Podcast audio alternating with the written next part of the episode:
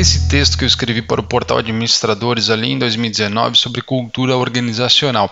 E a primeira pergunta que eu te faço é a seguinte: você provavelmente já deve ter ido em algum fast food nos últimos dias, semanas, enfim, certo? Seja para comer aquele combo recheado de tentações calóricas ou até mesmo com um combinado aí saudável que você pede pelo iFood. De modo geral, a principal característica desse tipo de modelo é a alta capacidade de preparar o seu pedido rapidamente, demonstrando que agilidade na produção da refeição e até mesmo no atendimento. Para as grandes cidades que temos aí, com suas rotinas aceleradas, essas opções são ainda mais sedutoras. Sabemos que nem todas essas redes de fast food são perfeitas, assim como os restaurantes aí mais tradicionais têm suas falhas, mas na sua essência, esses locais servem para trazer agilidade e comodidade aos clientes dos mais diversos segmentos de atuação. Ao contrário aí da velocidade da produção de um hambúrguer com batata frita, de uma rede fast food aí qualquer, o desenvolvimento de uma cultura organizacional de uma empresa é totalmente ao contrário. O resultado ele não é imediato, a sua produção é altamente complexa e os clientes deste produto são muito mais exigentes. Muitos treinamentos, imersões ou palestras generalistas são voltados à cultura interna e são realizados a partir da premissa de que o conteúdo promoverá alguma mudança comportamental ou técnica nos colaboradores, quase que imediatamente, e esse é o ponto. Neste contexto, é muito comum observar que os efeitos dessas ações são pontuais e isoladas, deixando todos esses colaboradores e suas lideranças sem meio que saber né, o que fazer com toda aquela enxurrada de conteúdo. No fim, tudo vira um desperdício não só de tempo, mas de dinheiro também. E aí, entre outros fatores, a falta de maturidade alinhada às altas expectativas da empresa a faz acreditar que grande parte do resultado ligado à cultura será imediato ou no curto prazo mero engano.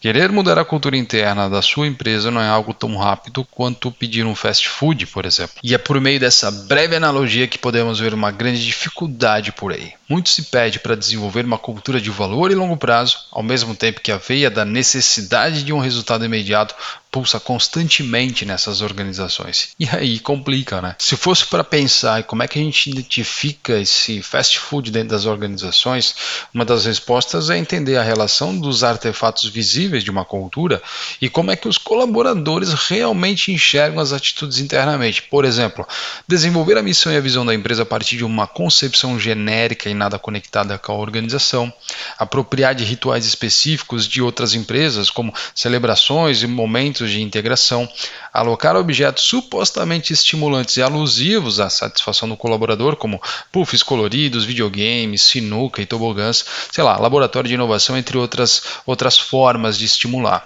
Todos esses exemplos são elementos vistos como recursos estimulantes para os colaboradores, mas quando usados aí de uma forma negligenciada, são rapidamente identificados como superficiais, justamente por não estarem conectados com o real contexto da cultura. O que eu estou querendo dizer é que a cultura organizacional é um exercício muito delicado de longo prazo para uma empresa apenas copiar e colar ações prontas de outros ambientes dentro da sua realidade, como se essa solução, esse copiar e colar aí fosse realmente tão imediato.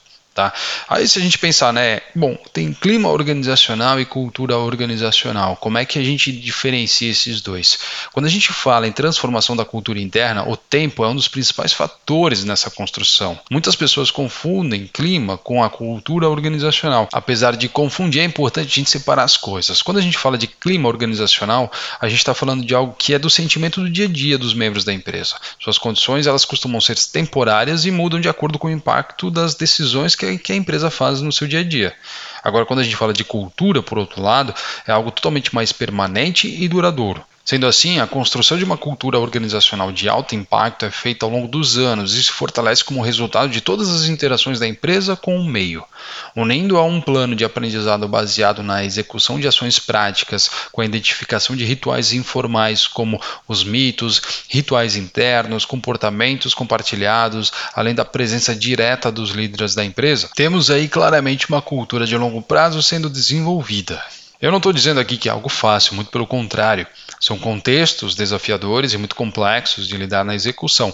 Porém, vejo que é algo muito mais possível hoje em dia. No fim, o que eu quero dizer aqui é que cuide com a comoditização da sua cultura organizacional. Ao querer buscar atalhos e copiar e colar coisas já prontas no mercado, como se fosse funcionar imediatamente, justamente para buscar esse resultado é, da noite para o dia, poderá fazer um olhar ainda mais crítico da sua equipe para sua empresa, um olhar relativamente negativo dos seus clientes, fornecedores e demais parceiros. No final das contas, meu amigo, não negligencie o desenvolvimento da cultura, pois será ela que fará a sua empresa crescer nos próximos anos. Assim, diferentemente de um combo aí de refrigerante com batata frita, a cultura organizacional é um resultado que leva muito mais tempo, baseando-se aí na dedicação das lideranças e no engajamento das equipes em um exercício praticamente diário dentro da organização.